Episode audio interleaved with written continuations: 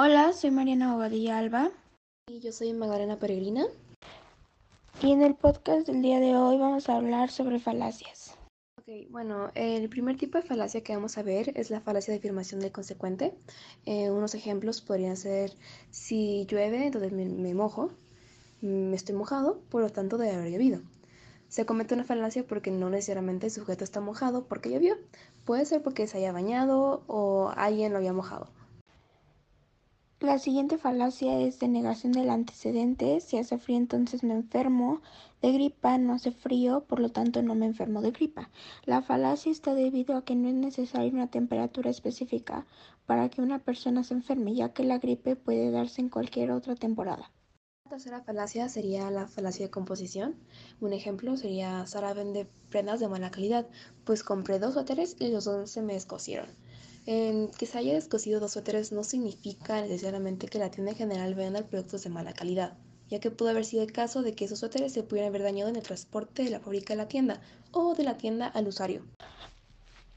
Falacia de división. Alemania cuenta con un buen sistema de educación con universidades gratuitas, por lo que todos sus habitantes cuentan con un título universitario. El ofrecer servicios escolares gratuitos no garantiza que la misma población los aproveche o se encuentre en posición de tomarlos, ya que por diferentes motivos una persona puede no cursar una carrera universitaria. La siguiente falacia es la falacia contra la persona. Un ejemplo sería, esa persona votó por Trump en las elecciones de 2016, porque es un republicano registrado. El ser un republicano no significa que su voto esté dirigido al republicano, ya que no se puede juzgar su pensamiento y toma de decisiones por un simple título.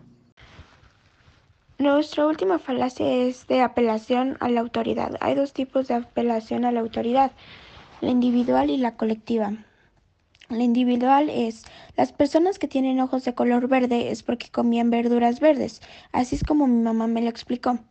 La madre, al tratarse de una figura de autoridad, se cree que como cierto todo lo que nos dice, sobre todo cuando se es niño.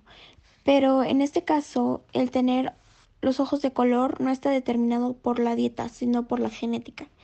La colectiva es Starbucks vende café delicioso ya que todos mis amigos me han dicho que todo lo que han comprado les gusta y es muy rico. Por lo que así debe ser y a mí también me debe de gustar y parecer rico. Varias personas que consideran en una opinión no significa que sea cierta o que aplique en mi caso, ya que puede ser que en este ejemplo a mí no me gusta el café de Starbucks. Con esto concluimos el tema de falacias. Muchas gracias por escucharnos.